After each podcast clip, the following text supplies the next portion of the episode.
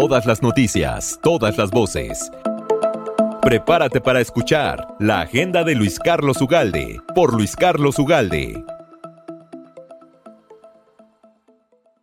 Pero en fin, lo que nos importa, por supuesto, es el comentario en este momento del doctor Luis Carlos Ugalde, director general de Integralia Consultores, una empresa de análisis de riesgo político colaborador en este espacio.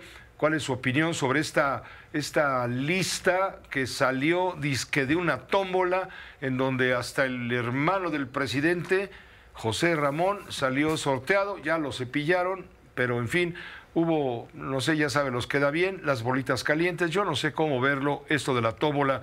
No sé cómo lo ves tú, Luis Carlos. Muchos saludos.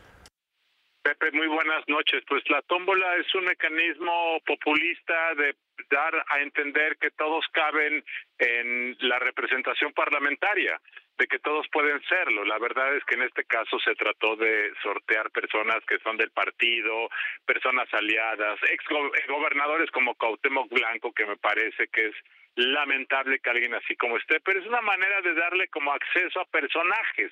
No, y darles, y darles foro, Luis Carlos, darles, darles fuero, quise decir. Exactamente. En el caso de Cuauhtémoc Blanco, que ha sido un gobernador con un pésimo desempeño, con enormes casos de corrupción, va como candidato a diputado. Se premian a otros aliados como Ricardo Monreal, etcétera, etcétera. Ahora, ¿qué significa que sea por tómbola? Pues a mí me parece que simplemente es una manera del partido de tratar de dar la señal de apertura, de que es accesible a todos. A mí la tómbola me parece que es un mecanismo que no premia el profesionalismo y la lealtad.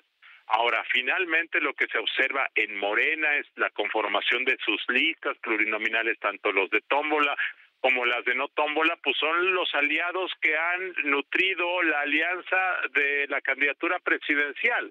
Es decir, sí veo que Morena eh, premió a los que se disciplinaron, sí veo que Morena está incluyendo a personajes de diferentes tribus, de diferentes grupos, de diferentes sectas, sí veo como un interés de tratar de unificar y tratar de evitar que haya desprendimientos, de tal forma que pues me parece que están haciendo su trabajo. Vi o no vi que estuviera incluido Alejandro Murat, tampoco vi que estuviera incluido Alfredo del Mazo, lo cual si lo hubieran hecho me hubiera parecido escandaloso, me hubiera parecido excesivo. Eh, pues así así son las cosas. Creo que lo que va a lograr Morena con esto es disciplina, unidad de aquí a la elección. Pepe. ¿Cómo ves el séptimo lugar de los plurinominales para Marcelo Ebrard eh, y el primer lugar para Dan Augusto López Hernández, exsecretario de Gobernación y excorcholato también?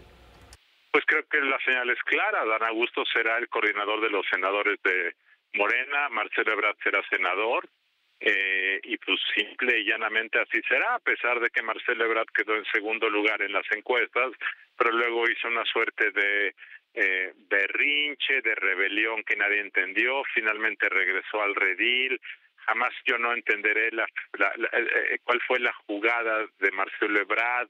Creo que perdió muchísimo capital, perdió mucho respeto, perdió una suerte de dignidad.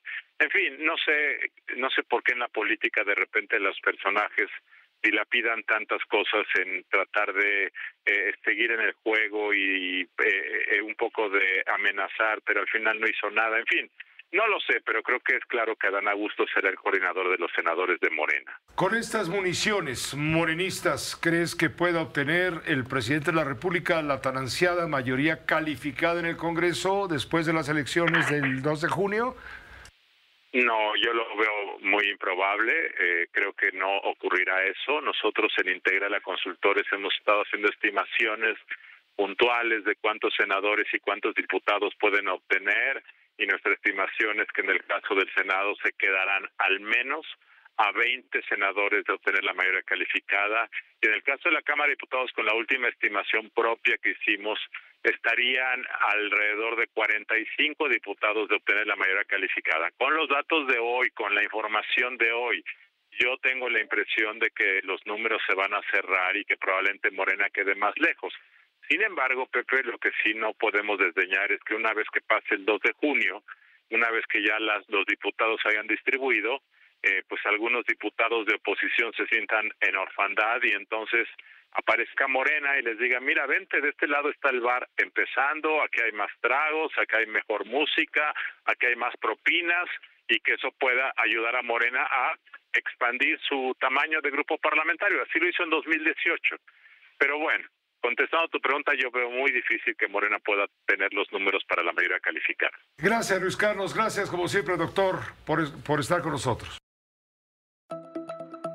Todas las noticias, todas las voces. La agenda de Luis Carlos Ugalde, por Luis Carlos Ugalde.